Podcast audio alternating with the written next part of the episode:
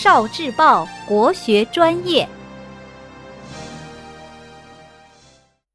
国学小书屋，《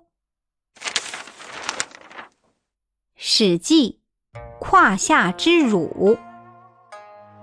淮阴途中少年有五信者，曰：“若虽长大，好带刀剑，钟情切耳。”众辱之曰：“信能死。”赐我，不能死，出我胯下。于是信熟视之，俯出胯下，匍匐。一世人皆笑信，以为妾。出自《史记·淮阴侯列传》。韩信很小的时候就失去了父母，屡屡遭到周围人的歧视和冷遇。一次，一群恶少当众羞辱韩信。有一个屠夫对韩信说：“你虽然长得又高又大，喜欢带刀佩剑，其实你胆子小得很。有本事的话，你敢用你的佩剑来刺我吗？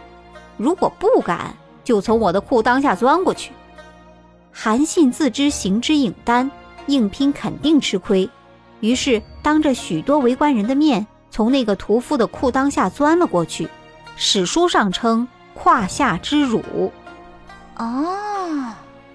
汉初三杰，汉初三杰指西汉建立时张良、萧何、韩信这三位开国功臣。汉高祖曾经说：“我之所以有今天，得力于三个人。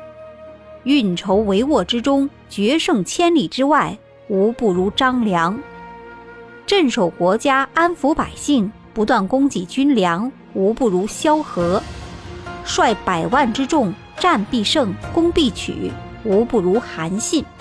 三位皆人杰，吾能用之，此无所以取天下者也。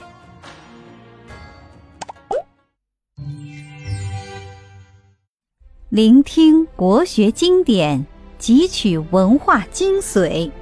关注今生一九四九，伴您决胜大语文。